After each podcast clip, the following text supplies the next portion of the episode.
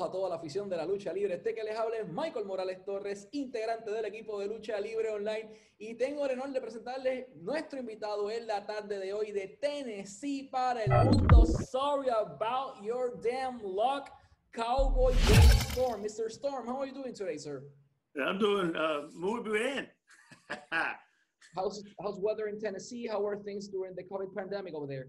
Uh, man, it's uh, I mean it's it's crazy here in the states. I mean, uh, where I live, I mean, it's it's pretty good. You know, we're just a bunch of simple people. We try to stay off the stay off the internet and worry about our own here. So. yeah, just enjoying life. That's how it's supposed to be. So I wanted to talk about your pro wrestling career. You made your debut in 1997. Uh, you've been in this industry for a little bit over 23 years. That's an impressive streak. Uh, you signed at one point with WCW, and it wasn't after a few weeks ago that I discovered that. I didn't knew that. Uh, how was that experience for you in WCW? Uh, it was it was fun. Uh, I mean, there was uh, there was a lot of us that were going there around that time. It was um, myself, AJ Styles, uh, Abyss, Chris Harris, Air Paris. I mean, there was a there's a lot of us that was going at the time, and man, we were just you know we were just having fun because they, they needed guys that knew how to who had a bump. Uh, they needed like guys to dress up like security guards and paramedics and stuff like that because uh, uh, story that I hear is like they had like a shoot, uh, you know, security guards and stuff, and and they didn't know how to bump, and one of them fell into Hogan's leg or something, and so, you know, at that point you couldn't hurt Hogan, you know, because he was their their bread, uh, uh, bread and butter, but uh, uh, so they contacted a promoter that I was working with here in Nashville, and, uh, and he's like, "I got guys," and so we we started going to all these different uh, WCW shows, and then we started working, uh, you know, on the Thunder shows and stuff like that. So I mean, it was it was a lot of fun. I was the backstage ambience in WCW. I mean, I had the opportunity to speak about it with Jeff Jarrett and Booker T, and at, the, at that point, they enjoyed working for WCW. But you enter at a different era, which was the 2000s uh, the last years of WCW. How can you describe the backstage ambience at that company in the moment?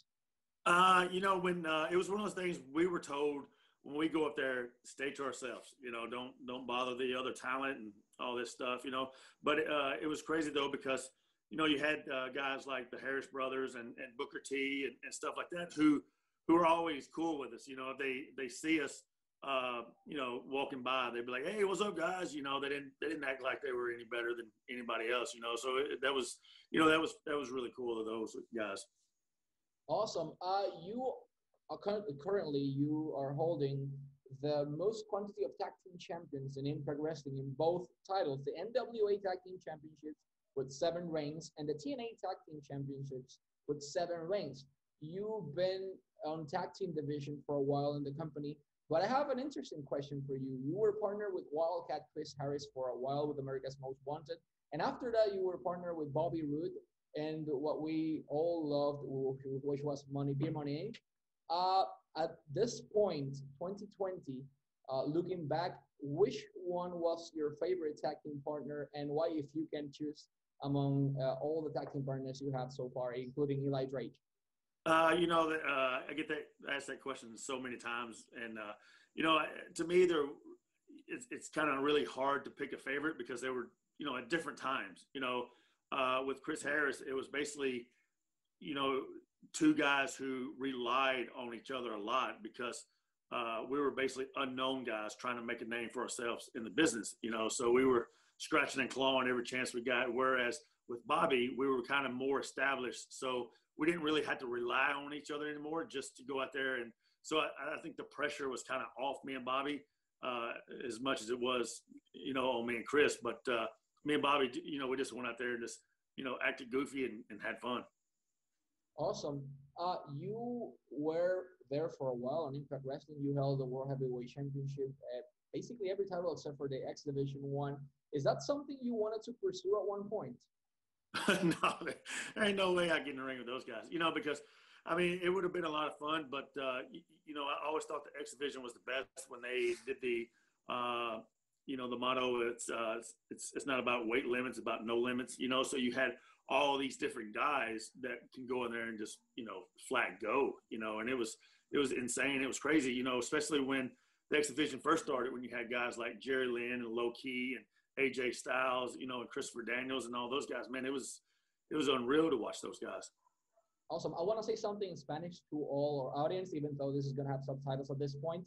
James Storm tiene toda su mercancía disponible en www.lastcalloutlaw.com. El website va a aparecer aquí. Ahí tienen hoodies, tienen t-shirts, tienen camisas de gimnasio, tienen botellas de cerveza autografiadas, tienen fotos 8x10, tienen kettles, tienen toda la mercancía disponible en ese website www.lastcalloutlaw.com y de igual manera tiene su Patreon donde pueden ver sus entrenamientos, sus rutinas de ejercicio, cómo estar tan fuerte como James Storm, pues siguiendo sus rutinas de ejercicio. Y eso es en www.patreon.com slash James Storm. Al igual que eso, pueden seguirlo en sus redes sociales, Instagram y Twitter, como James Storm Brand, para toda la información que necesiten y estar al pendiente de todos los logros en su carrera. Uh, Mr. Storm, let's talk about your walking away uh, from Impact Wrestling. You were there for a while, one of the Impact Originals or TNA at that point.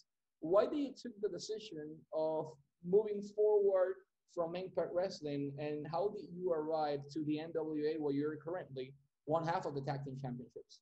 Uh, you know, it, it, got to that point where you know I had been there for 15 years, and uh, man, I was just I, I don't know, like I, uh, I just kind of wanted to do something different.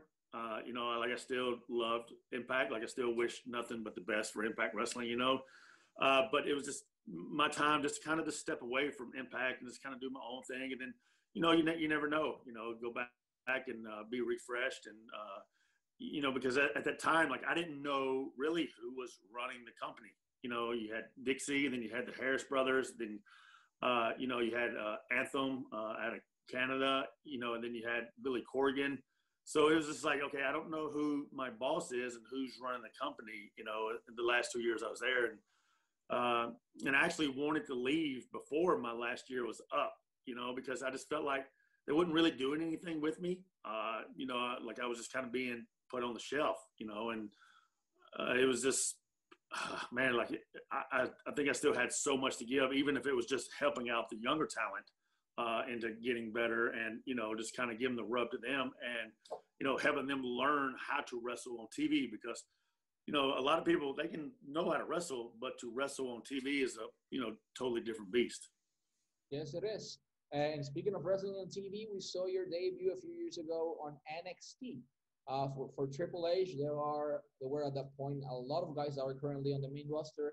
How was that experience for you, and how was the backstage ambience uh, on NXT? How did they receive uh, James Storm as a veteran, as a in the backstage area? I mean, there were young guys that were veterans, but you were highly probably the most experienced guy at that point in that locker room. Yeah, it was it was really cool, you know, to go down there because you know everyone you know treated me with respect from from the very top to the to the guy that's hasn't even made the NXT roster yet. You know, like the guys that were still training at the performance center. So I mean, it, like they they have a really good system there, and, and like the guys there are very, like I said, respective of of you know the guys who came before them, and uh, I mean it was I, it was a lot of fun, you know, it, and also to see how they they do things there. I mean, it was it was unreal to just to see the kind of stuff that they do at the performance center, and uh, you, you, know, and, and, it's one of those things where Triple H uh, held everyone accountable, you know, and I, I think that was what was kind of missing at Impact. You know, like guys would just go and do whatever, you know, do their own thing, and uh, you know, with with you know NXT, it was it wasn't like that. You know, like they're like, this is the character we want you to be. Don't don't get off course. This is, you know, and, and I try to tell everybody like when you become a wrestler, you become a character that someone else has written. Like you become part of a movie you know, you're you're the actor. You're not the director. You're not the writer. So you know, if you want to be that, then sign up for that. But you know, you're the actor in the play. So go and you have to play this part that you know they have written for you. And you know, WWE, like I said, they they hold their guys accountable, and and that's what needs to be done in, in professional wrestling. Awesome. And speaking of WWE, you made some interesting uh, facts you mentioned in Ryan Satin's interview uh, a few days ago and it's that uh, you were supposed to make your debut after WrestleMania uh, for WWE, and unfortunately, and sorry about your damn luck, but I need yeah. that way. The pandemic, the ass. or as James Ellsworth calls it, the pandemic. Uh, so it, it happened, and it got it got changed Everyone Yeah. got change. Uh, did you got to sign a contract with WWE, and is that still valid at this point? Uh, you know, yeah, I, I, you know, I signed the the contract and all that stuff, and I was just waiting to uh, take the physical, and I was supposed to take it, you know, a couple days right before WrestleMania, uh, and so, you know, and then they they had called me and just told me, hey, it's going to be put off just because of all the stuff going on. You know, I, I completely understood, and then. Uh, once I seen that they were going that they were making all these cuts, you know, with all these different guys and stuff, like I just knew it was a matter of time before they you know, just retract the contract, which I mean, it's business. It's no big deal. That's that's how business goes, you know, and, and I completely understood it. And and I can't tell you, like, uh, you know, so many people have problems with uh, this guy named Canyon Ceman. They always, you know, some people talk bad about him, but like for me, this guy was nothing but professional, you know, and, and he was he was also just like, man, like I, I just I have bad news. I really hate to give it to you, you know, and uh, and I, I, was like, hey man, like it's no big deal. Like I understand it's business, and uh, hopefully we can you know do business again sometime in the future. You know, so it, it, you know I, don't think it was any hard feelings at all. You know, it was it's business, and it, it sucks because you know I, I, can sit here and say me, me, me, but in in the whole scheme of things, it was a lot of people that you know lost their jobs. You know, like a lot of people got cut loose. You know, so like I said, all I can do is just. Uh, keep on keeping on, man, and, and doing my thing. And uh, like I said, hopefully, you know, another opportunity to come in the future. And we really hope to see you in WWE or the company that. So, it's funny that you know so many people like you know because Ryan hit me up and he's just like, hey man, like. Uh, I heard heard from a little bird on a wire this right here. I'm like, how do you find this crap out? you know, like I, I had it hid for so long. You know, like hardly anyone knew. You know, because I, because they wanted and I wanted it to be like a big surprise because I knew like people would pop, you know, and uh, you, you know because I look at it like you saw my debut when I went to NXT, like you know they they they panned like these two people in the crowd and they were just going absolutely crazy, yeah. uh, you know, and the whole crowd was going crazy. So I can I was like, man, I can only imagine what the main roster would want, you know, and uh, and it's just one of those things where I was just like, oh, what if, you know, what if, you know, so, but, you know, you can't live on what ifs. You just got to keep moving forward. And speaking of what, of what ifs, uh, were you open at that point to make your return in WWE, but then at this point with Robert Roode as your tag team partner and for what everyone wanted to see Beer Money Inc.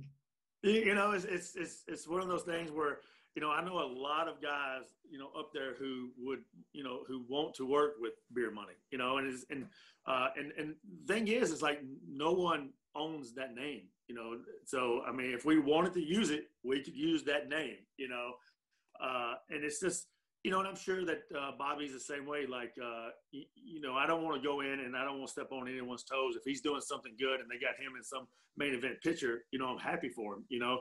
And I'm sure Bobby is the same way. Like either, you know, if we're a tag team, you know, we'll we'll make it the best we can again, you know. But you know, as singles, we like beating the crap out of each other as well. So we can, you know, me and him could put on really good matches against each other, you know. So, you know, it's, it's just one of those things. Like, you know, if if they wanted beer money, I'm sure both of us would do it. But if they wanted us singles, you know, that's great too, you know. Awesome. And last but not least, the wrestling industry is going through some rough times at this point due to the pandemic. Uh, and this is complicated because thousands of people stop watching wrestling all around the world, not only USA, uh, Japan, India, Canada, Puerto Rico, except for Mexico. Basically, every single place in the world has stopped uh, watching wrestling. Uh, and this is why we have low viewerships in most of the shows compared to what it was maybe 20 years ago. Uh, what do you think the wrestling companies and the talent need to do in order to attract a big a bigger fan base and get back the, the audience, the crowd that they lose? You know, I was I was just talking to uh, someone about this the other day, and, and to me, like wrestling has changed so much in the last, you know, even two years. You know, and uh, when I when I was coming up watching wrestling, uh, you had you, know the, the main event guys, and then you had the middle card, and then you had the undercard. You know, and I think wrestling has kind of gotten away from that. It's just like it seems like everybody is the same. It's like on the same level.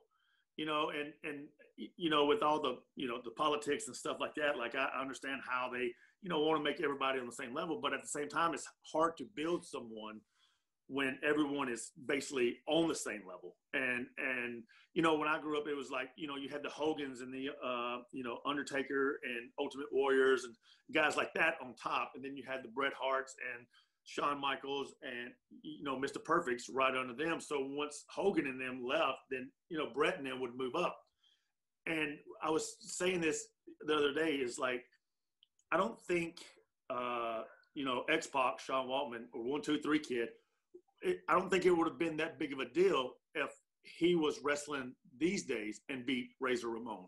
You know, because back then Razor Ramon was up here, you know, and he had the One Two Three Kid up here and it just made it made him once he beat that big top tier guy. Take for example, like a, a Brian Cage and a Marko Stunt, you know, and AEW.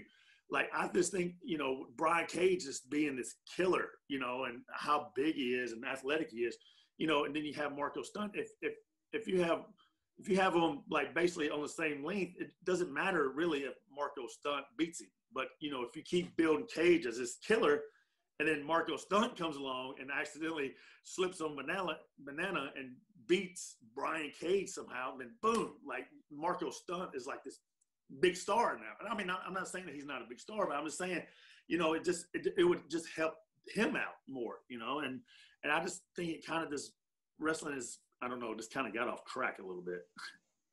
Yeah, wrestling is complicated, man. I want to say something in Spanish one more time. A todos nuestros amigos, la mercancía de Jameson está disponible en www.lostcalloutlaw.com. Nuevamente, hoodies, t-shirts, botellas de cerveza firmadas, fotos 8 por 10 autografiadas, el patreon.com slash Storm para todas sus rutinas de ejercicio y toda la información de último momento, al igual que Instagram y Twitter como James Storm Brand. Mr. Storm, we thank you so much for your time. Always wishing you the best of luck. Ironic locks. Uh, yeah, where was you at five months ago? no, but we really hope to see you either in WWE, AEW, or the company that makes you happy because they're gonna be uh, great. They, they should be grateful to have your talent. Any company that signs you at this point, they will have one of the most experienced veteran with the huge experience with title runs, like a guy that can be basically in any position, mid card, uh, main events, tag team division, basically anywhere. So any company that signs you, trust me, they should be grateful to have you. And we're always wishing you the best of luck, man. And thank you so much for your time. Yeah, man. Like I said, I, I really appreciate it. And you know, my, my job these days is really just to kind of just help the new talent, you know, find themselves and, and learn learn the craft the right way, you know. So, but thank you so much, brother. I really appreciate it.